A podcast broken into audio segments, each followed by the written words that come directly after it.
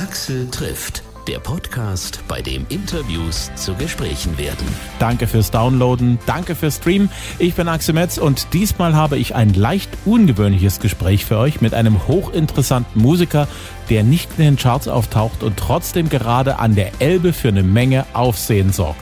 Wer meinen Podcast schon länger hört, hat vielleicht schon meine beiden vorhergehenden Gespräche mit Drift und Holly gehört, der aus dem Erzgebirge stammt, aus Oberwiesenthal, der vor über 20 Jahren nach Kanada ins Yukon-Gebiet ausgewandert ist und dort den Bassisten der Band Silly kennengelernt hat. Jackie Retschnicek. Die beiden spielen zusammen Musik und dafür ist Holly regelmäßig aus Kanada nach Deutschland geflogen. Das letzte Mal war er zum Jahreswechsel von 2019 auf 2020 hier.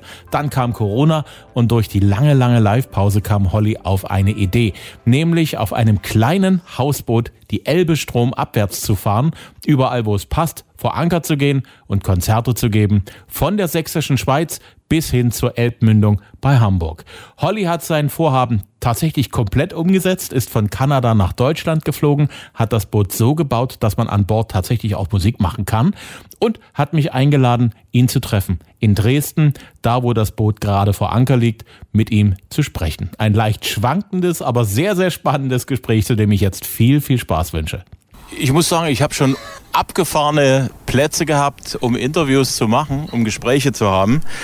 Aber so eins habe ich noch nicht gehabt.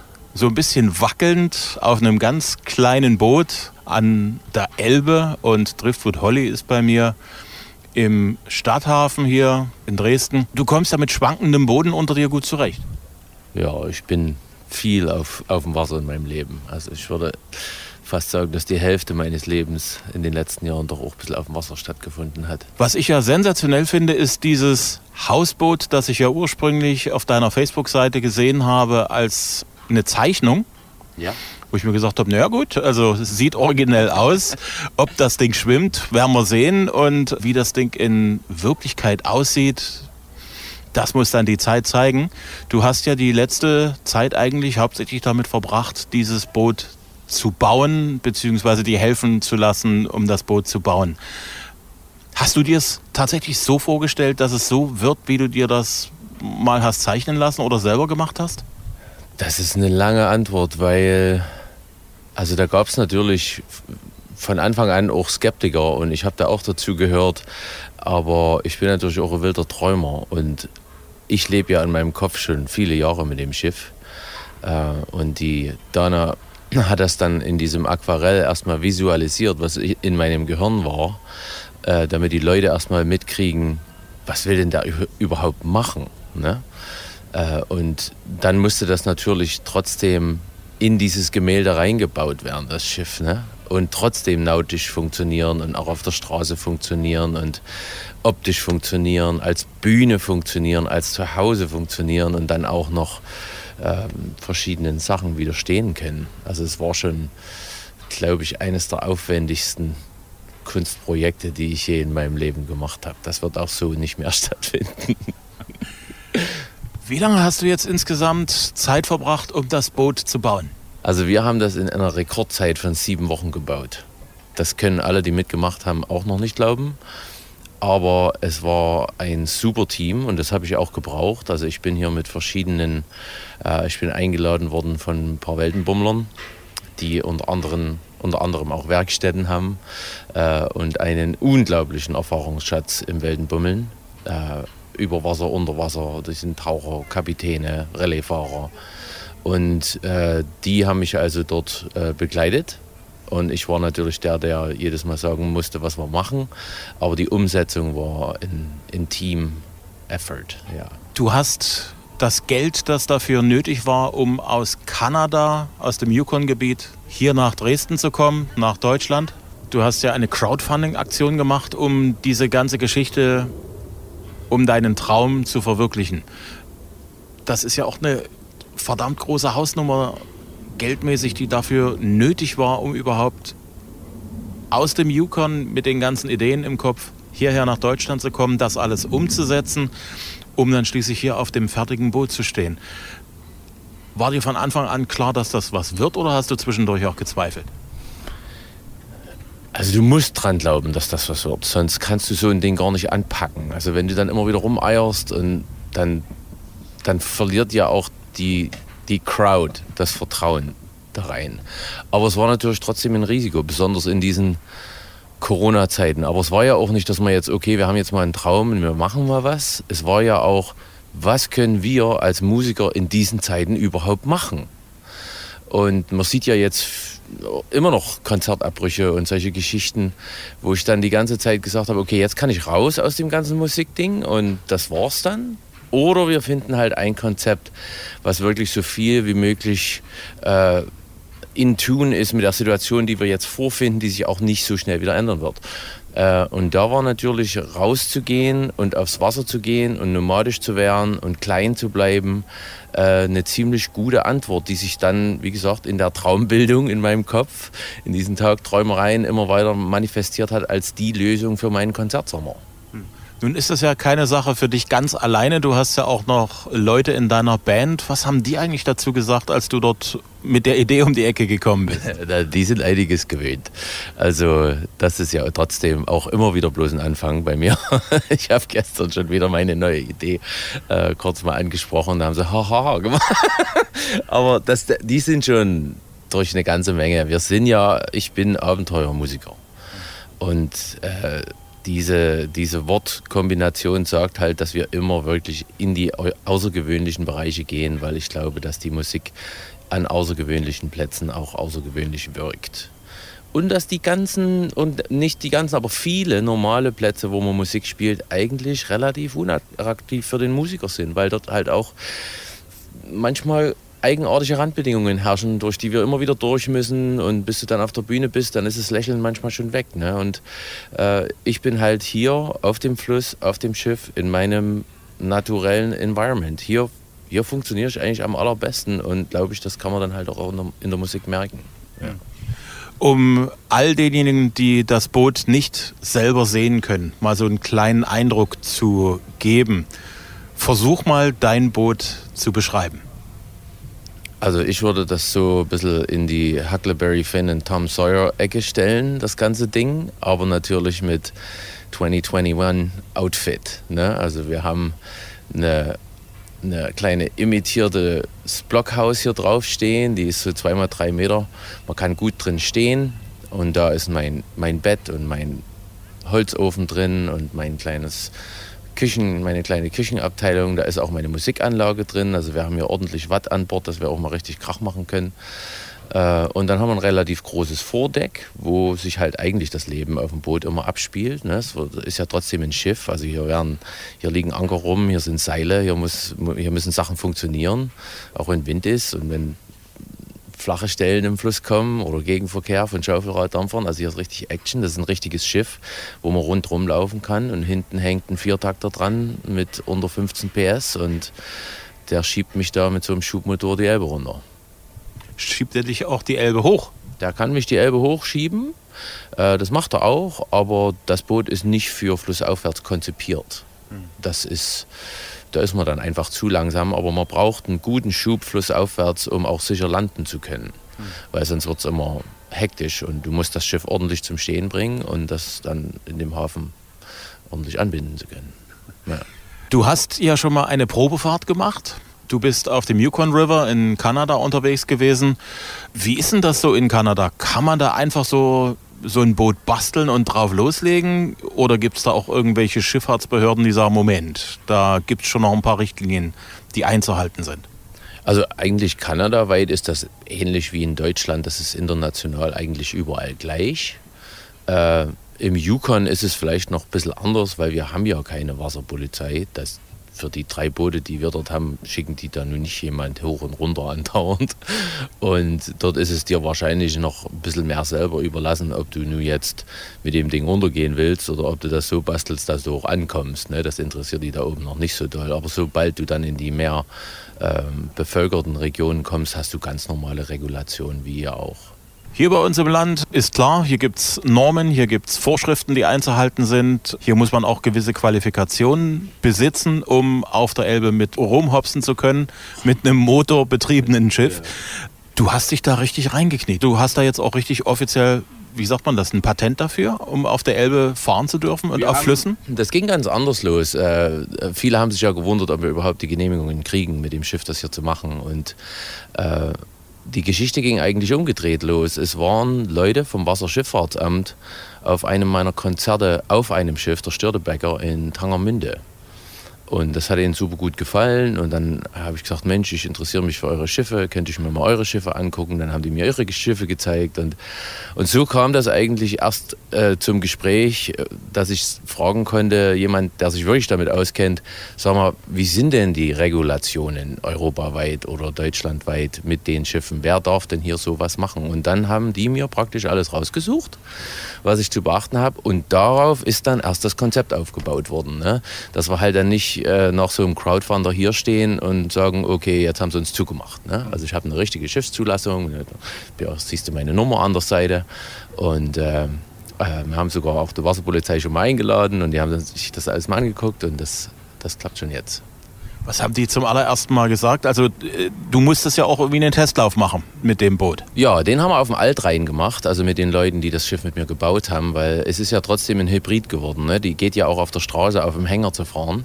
Dann klappt die sich zusammen und äh, da gibt es ja wieder ganz andere Regula Regularien, die einzuhalten sind, also Gewichte und Längen und solche Geschichten. Und darum war sie halt, als wir sie das erste Mal ins Wasser getan haben, einfach viel zu leicht. Mhm. Äh, und wir mussten dann unseren Motor nochmal runtersetzen. Aber das kann man natürlich mit dem Statiker ausrechnen vorher, aber trotzdem nautisch ist es manchmal, muss man auch Sachen ausprobieren. Ne? Mhm. Diese ganze Hydrodynamik äh, ergibt sich dann doch wirklich erst auf dem Fluss. Und so haben wir dort in einem ruhigen Seitenarm vom Rhein unsere Testfahrt gemacht und haben dann das Boot so weit getrimmt, dass es also echt richtig gut funktioniert. Mhm. Und das macht es jetzt auch. Was hat eigentlich so die Wasserpolizei gesagt, als die dich da zum ersten Mal haben auf dem Rhein schippern sehen? Oder äh, irgendwelche offiziellen Stellen, die noch nicht wussten, was du da gerade vorhast, die einfach so mit dem Boot konfrontiert gewesen sind? Also wir sind natürlich ziemlich auffällig. Ne? Wir sehen ja sehr schön aus und dann wollen sie natürlich erstmal gucken, aber die haben ja sofort Zugang zu der Nummer und wissen, dass das alles, die haben ihre Computer und so Geschichten. Aber ich bin da echt sehr, sehr nett behandelt worden bis jetzt. Äh, die haben sich das natürlich trotzdem angeguckt, aber sie haben natürlich auch mitgekriegt, dass ich schon, dass das nicht mein erstes Rodeo ist und dass wir auch fahren können und schon da auch viel Erfahrung haben. Äh, ich glaube, das sind einfach nur Leute, die auch ihren Job machen und die machen den ganz gut. Hm. Nun ist es ja auf dem Fluss so, jeder Fluss ist anders, jeder Fluss hat so seinen eigenen Charakter und Huckleberry Finn hat das schon in dem Buch erzählt, wie der Mississippi so ist. Der Yukon dürfte ganz anders sein. Wie kommst du denn mit der Elbe zurecht? Also ich komme gut mit der Elbe zurecht, aber es ist natürlich, also man darf nicht arrogant werden, wie auf jedem Fluss. Sobald du denkst, du hast, kriegst du einen in die Fresse. Das ist, ähm, hier ist bedeutend mehr Wind, schneller Wind auch. Äh, und wir haben ja auch ein bisschen Angriffsfläche und wie gesagt, hier ist ordentlich Schiffsverkehr. Also diese Schaufelraddampfer, die durch die sächsische Schweiz fahren, die sind lang und die drehen auch auf dem Fluss. Also da musst du dann auch manchmal die Zunge gerade ins Maul nehmen. Aber ich kann den jedes Mal aus, aus dem Weg fahren. Aber es ist ähm, auch ziemlich aufgewühlt gerade. Also man kann relativ wenig sehen. Und da nützen einen auch manchmal diese Tiefenmesser nichts, weil die immer nur sagen, wo man war. Die sagen einem nie was voraus. Und äh, darum ist es natürlich äh, ratsam, sich immer an diese tiefe Fahrrinne zu halten. Aber beim Anlegen und so muss man dann schon immer ein bisschen gucken. Aber wenn du so ein Schiff hast wie ich, was also relativ stabil im Wasser liegt und auch relativ gut den Fluss hochkommt, dann kannst du halt alles sehr, sehr langsam machen. Und das ist, glaube ich, ähm, so ein bisschen der Key beim Schifffahren überhaupt, dass du, dass, du keine Hektik aufkommen lassen darfst, egal was los ist. Und es passiert immer mal, aber ne, so gut wie es geht, also eben ruhig bleiben und dann kann man das eigentlich alles ganz gut fahren. Ja, die Elbe ist trotzdem sehr vergeben, sie ist schön breit gerade und ist relativ ruhig, aber es ist halt viel Verkehr und es ist, ist natürlich auch ein völlig anderer Fluss, wie ich bis jetzt gefahren bin. Normalerweise meine Flüsse, dann habe ich zwischen A und B ist da nichts. Das sind 600 Kilometer nichts, kein Benzin, kein, kein Essen, da kommt nichts. Und hier habe ich eben wirklich diesen Luxus, dass ich überall aufstocken kann und dass wirklich ein Schloss nach dem anderen kommt und ein Biergarten nach dem anderen kommt, wo man mal was essen kann. Und das ist halt sehr, sehr scenic und sehr, sehr angenehm auch. Ne? Mhm. Ja. Wo bist du zum allerersten Mal gewassert hier auf der Elbe? In Dresden hier eigentlich, wo wir jetzt sind, einen halben Kilometer weiter unten ist ein schöner Slipway, wo wir die das erste Mal zu Wasser gelassen haben. Und aber nur um schnell in den Hafen, hier bei den Hafenmeistern reinzuschlüpfen, um die restlichen Adjustments am Schiff noch zu machen, um die wirklich einzustellen. Und dann habe ich sie wieder rausgezogen und dann sind wir nach Königstein gefahren, weil Königstein ist eigentlich mein Heimathafen. Warum? Das, das klang gut. Ich habe ja auch das Lied Mein König und äh, das Wasserschifffahrtsamt hat mir angeboten, wo der Heimathafen sein darf. Und dann habe ich, Oberwiesenthal ging nicht, da war kein Wasser. Und dann haben wir halt Königstein genommen. Und dann haben wir dort auch eingesetzt. Das ist eine Erfahrung, die habe ich noch nicht, obwohl ich eigentlich die ganze Zeit hier an der Elbe lebe. Die hast du mir voraus. Wie sieht die Festung Königstein vom Wasser aus aus? Das ist wie, wie in den Hobbit-Filmen wo du so hochguckst und denkst, uh, das ist aber mystisch. Und äh, ich aber als, als Abenteurer weiß dann auch, oh, die mussten alles hochschleppen, was da oben ist, täglich. Jedes Mal haben die da oben jeden Tag eine Kuh gegessen und irgendjemand musste die hochtragen. Wasser, alles, alles musste da drauf geschafft werden. Aber es sieht natürlich super majestätisch aus. Und, ähm, das sind ja auch ein paar schöne Bilder entstanden mit meinem kleinen Dampfer da und dann dieser großen Festung da oben drauf. Und dann habe ich das Eröffnungskonzert gespielt. Das war relativ klein äh, bei den Kanu-Aktiv-Tours, die uns dort den Slipway zur Verfügung gestellt haben. Also das war an Romantik, glaube ich, nicht mehr zu übertreffen. Ja. Das glaube ich dir. Was äh, ist dir da so durch den Kopf gegangen, als du dann tatsächlich wirklich vor deinem allerersten Konzert auf diesem Hausboot gestanden hast? Hattest du da Gedanken im Kopf und wenn welche? Also es gibt so ein paar Momente, an die ich mich erinnern konnte. Zum Beispiel habe ich mal bei einem Lied so ins Wasser geguckt und hat unten das Seegras so, ist so mitgeschwungen. Und da habe ich so gemerkt, wow, ich bin genau da, wo ich sein will. Das, ist, das, hat, das war sowas von in Tun mit dem, was wir da gerade gemacht haben. Und dann ist es ja auch, wenn du geankert bist, ich bin ja, wenn ich spiele, nicht, nicht direkt mit, der, mit dem Ufer so fest verbunden, sondern das Ding geht halt immer hin und her und verändert immer seinen Winkel und es ist alles so ein bisschen eine treibende Geschichte. Und das, das Treiben an sich hat mir schon immer sehr, sehr viel Spaß gemacht. Und darum ähm, manchmal renne ich einfach nur hin und her und denke, wow, ich kann das gar nicht glauben, dass wir das Ding echt aufgezogen haben hier. Und dann staune ich einfach immer nur. Dann stehe ich nur da und staune. Wirst du eigentlich oft drauf angesprochen, wenn hier Leute irgendwo jetzt hier an deinem Liegeplatz vorbeikommen, das sehen? Gucken da auch Leute hier von oben runter vom Ufer und sagen, ah, was ist das denn jetzt? Da frage ich mal nach. Also wenn ich keinen Besuch haben will, muss ich ans andere Ufer. Das, das reißt nicht ab. Das sind das geht von früh bis abend. Das, die, die, die, die Leute verlieben sich mit ihrem Auge in das Schiff sofort und dann wollen die einfach wissen, was ist denn hier, was ist denn hier los? Und dann steht da auch noch Traumfänger dran und dann rennt hier vorne einer hin und her mit einem Hund und dann, also können sie nicht widerstehen. Das ist, ist schon ein ziemlicher Magnet. Und es ist ja auch ein geiles Konzept für die Zeit jetzt, wo, wo die Leute auch so ein kleines bisschen suchen, was, was geht denn jetzt überhaupt? Ne? Und, und das geht halt jetzt gerade mal. Das ist ja, ziemlich zeitgeistlich.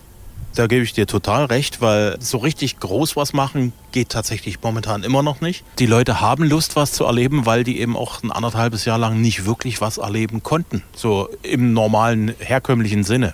Ja. Jetzt gucken die und das ist schon mal was, das, das kann man den Kollegen auf Arbeit dann schon in der neuen Woche wieder erzählen, wo ich war, was ich da gesehen habe. Ja, und es ist natürlich auch, die können sich schön ausspacen hier draußen mit diesen Bedingungen, die halt jetzt noch herrschen. Und äh, es war ja für uns Musiker auch, wir mussten ja auch wieder mal singen. Also so lange halten wir das ja ohne das auch nicht aus. Wir haben jetzt schon zwei Jahre Berufsverbot, so ungefähr. Und naja, klar, das sind die Kassen dann auch leer. Ne? Das, das ist ja dann äh, auch für uns eine Entscheidung, macht man das jetzt weiter oder nicht. Ne? Mhm. Und, und da ein, ein relativ ausgeklügeltes System zu entwickeln, dass dort wirklich allen Parteien und allen, die da mitmachen, irgendwie nichts passiert und alles irgendwie da ihre Freude rauskriegen. Ähm, das hat viel Denkerei gekostet, aber irgendwie haben wir es jetzt, glaube ich, genau da gelandet. Okay. Alles voll. Hey, hier sind Fische. Jo. Was ich ja auch äh, spannend finde, ist, du hast deinen Hund aus Kanada ja, mitgebracht. War das schwierig? Äh, ja, das war schwierig, aber das war auch nur Papier schwierig. Ne? Also das ist, die Welt fliegt ja Hunde hin und her immer. Und wir wollten jetzt die Ruby nicht vier Monate da drüben lassen. Und dann haben wir die natürlich mitgebracht. Aber die muss ich auch erst ein bisschen auf Deutschland einstellen, weil die ist eigentlich so ein Schutz- und Wachhund und die hat noch nicht richtig verstanden, dass sich unser Haus jetzt hier dauernd bewegt und dauernd neue Leute kommen. Also sie fängt auch manchmal ein bisschen an zu verteidigen. Aber jetzt, jetzt, die ist ein super Wasserhund, ein super Bootshund, die ist ihr ganzes Leben schon auf dem Wasser. Und der fetzt das auch total, dass die mit ist. Hm. Du hast auch ein Konzert in Dresden am Blauen Wunder gegeben. Ja. Was ja auch, muss man sagen, im Sommer eine traumhafte Kulisse hergibt. Kurzfristig wissen die Leute vorneweg Bescheid, dass es dich gibt, dass du dort vor Anker gehst und dann ein bisschen Musik machst. Ist das relativ spontan aktuell oder gibt es da schon irgendwo Pläne, wann du wie, wo sein willst? Ja, der Plan ist genauso fließend wie das ganze Konzept. Ne? Also ich habe am Anfang immer gedacht, okay, können wir einen Plan machen, können wir jetzt einen Tourplan rausgeben, wann bin ich wo. Das Ding zerfällt ja einfach unter den Händen, weil es gibt Wetter, es gibt Havarien, es gibt verschiedenste Bedingungen, die das immer wieder beeinflussen. Äh, und jeder Termin, den ich bis jetzt bekannt gegeben hätte, wäre eigentlich hinfällig gewesen. Und darum, wir lernen ja auch, also wir scouten ja diese Tour auch aus, äh, wird es wahrscheinlich so weitergehen wie bis jetzt, dass man so vielleicht eine knappe Woche vorher oder drei, vier Tage vorher kann ich die Locations bekannt geben. Es wird natürlich auch ein paar Veranstalter geben, wo das dann vielleicht ein kleines bisschen langfristiger sein kann. Aber insgesamt wird es doch mehr ein fließendes Projekt werden, wo ich dann auch erstmal die Plätze finde, dann mit den Leuten rede, die dort sind, die dort ansässig sind, was dort für die möglich ist und dass man da niemand stört. Und dann kann ich die Sachen erst bekannt geben. Hm. Ja. Okay. Wie viel Zeit von deinem Tag geht denn dafür drauf, für solche Sachen? Wo könnten wir denn noch was Schönes machen? Wo bietet sich denn an? Sind da Leute, mit denen wir reden können oder auch sollten? Also das, hm, jetzt entwickelt sich gerade so ein kleines bisschen so eine Schneeball-Eigendynamik, dass all unser Ruf uns etwas vorauseilt. Also wir haben jetzt schon aus Meißen Anrufe gekriegt, aus Tangermünde, aus Magdeburg, die wollen jetzt alle was haben. Ähm, aber denen kann ich noch keine Antworten geben. Jetzt ist erstmal Dresden dran. Mhm. Ne? Und dann kommt erstmal Torgau und dann kommt die, also alles, was jetzt an der Elbe so ist, äh, wird jetzt natürlich erstmal besucht. Und ich habe jetzt auch erstmal den Gang rausgenommen. Ich habe ja gesagt, ich fahre die Kiste bis Hamburg. Ähm, mal sehen, mal sehen. Vielleicht biege ich auch in den Elbe-Havel-Kanal ab und fahre das Ding nach Potsdam. Ich weiß noch nicht. Auf alle Fälle will ich viel langsamer werden, wie ich bis jetzt war, mhm. weil es auch hier wunderschön ist und äh, Leute auch manche Leute anfangen mitzuziehen mit Wohnmobilen manchmal oder die, der Elbradwanderweg ist sehr ähm, beradelt von unseren Fans gerade. Das ist auch sehr lustig. Ähm, ja, also wir, wir bummeln die Elbe runter. Mhm. Ihr habt ja so gerade so in Südwestsachsen eine Menge Unterstützer und Fans, die deine Musik von, von Anfang an irgendwo mit begleiten. Natürlich, das liegt an der alten Heimat, an Oberwiesenthal, dem Erzgebirge. Zwickau geht ja auch ein bisschen in die Richtung. Alles, was so in diesem Dreieck Zwickau, Chemnitz und Erzgebirge ist, bisschen Vogtland noch rein. Kommen die von dort auch hier an die Elbe, um dich zu sehen? Ja, die kommen von überall. Gestern waren Leute aus Aachen da die kommen von überall her gerade jetzt. Aber das ist natürlich ein bisschen unser Nest hier. Ne? Also hier hat ja alles angefangen. Hier haben wir früher die Tante Ju gespielt und diese die alte Feuerwache und solche Sachen wie in Löwe in Ebersbrunn. Und da, das sind natürlich die Nester. Und natürlich zieht der Jackie, der ja uralt Dresdner ist und Rocklegende, auch immer mit und Leute mit. Und, und so wird es halt in dieser Region besonders gut publiziert. Und es war ja auch mein Traum, die, die sächsische Schweiz zu bereisen. Ich habe die ja als Erzgebirgler auch noch nie bereist. Mhm. Ne? Und darum ist das ein guter Anfang hier gewesen. Aber ich freue mich jetzt auch auf die untere Elbe und dann wird sie auch ein bisschen breiter und dann äh, kommen die ganzen Naturschutzgebiete, gibt es ja viel zu sehen. Mhm. Die sächsische Schweiz, du hast vorhin gesagt, du bist ja auch nicht nur Musiker, du bist auch Abenteurer. Zicken dich die Gipfel dort in der sächsischen Schweiz an? Musstest du da auf einen mal draufklettern oder ist das nicht so dein deine Sorte von Abenteuer? Also ich, ich habe ja diesen, diesen Sturm in Raden mitgemacht. Äh, ich hatte gerade angelegt und dann hat es dort wirklich die Himmelsschleusen aufgerissen und hat uns erstmal hin und her gewurschtelt. Da haben sie auch die Kabelfähre erstmal eingestellt. Und eine Stunde später war dann dieser Sturm vorbei und dann war nur noch dieser aufsteigende Nebel zur Bastei hoch und dann hatte ich sich so langsam gezeigt und da musste ich natürlich dann hoch und da war auch niemand oben und das war, das war dann wie Lord of the Rings da oben, das war schon ziemlich episch, würde ich mal sagen. Und dann habe ich aber gemerkt, also meine Schwester ist ja so eine äh, Bergkletterin, ne? wenn, die, wenn, wenn die irgendeinen Hügel sieht, dann muss sie da drauf. Und ich merke halt immer, ich bin lieber im Tal. Ich bin einfach gerne am Fluss. Klar, ich kann da hoch, äh, das strengt an, dann gucke ich da runter und ist alles schön. Und dann denke ich, ach, jetzt gehe ich aber wieder runter. da kenne ich mich ein bisschen besser aus. Ich bin eigentlich echt so der Fluss, die Flussratte. Ja. Ähm, hast du ungefähr ein Zeitfenster, wo du sagen kannst, so lange bleibe ich noch in Dresden? Also ich bleibe jetzt erstmal schon noch eine Weile hier in der Region, ähm, weil ich auch mit den Hafenmeistern noch ein bisschen was äh, reden möchte. Die haben, kennen also auch viele Leute und es werden jetzt hier ist ein gutes, guter Platz, um Interviews zu machen, ne? wie man das so sieht. Ne? Ist man ziemlich nah dran. Und dann lief ich natürlich Dresden auch und ich will noch mal in die Frauenkirche rein. Also ich bin bestimmt noch eine Woche hier jetzt. Ja. Axel trifft Driftwood Holly. Alles Wichtige und Aktuelle zu seinen Konzerten auf der Elbe rund um Dresden findet ihr bei Facebook und Instagram. Einfach nach Driftwood Holly suchen. Und ja, ich hoffe, ihr hattet Spaß. Wenn ja, dann bitte weiterempfehlen. Die nächste Folge mit Holly geht noch einen ganzen Zacken mehr unter die Haut, das verspreche ich euch jetzt schon. Uns gibt's immer dienstags kostenlos zum Hören per Download auf Spotify, auf Amazon, Apple Podcast, Google Podcast, praktisch auf allen gängigen Podcast-Portalen, auch in der Radio Player App auf Audio Now und hitradio rtl.de. Bis zum nächsten Mal.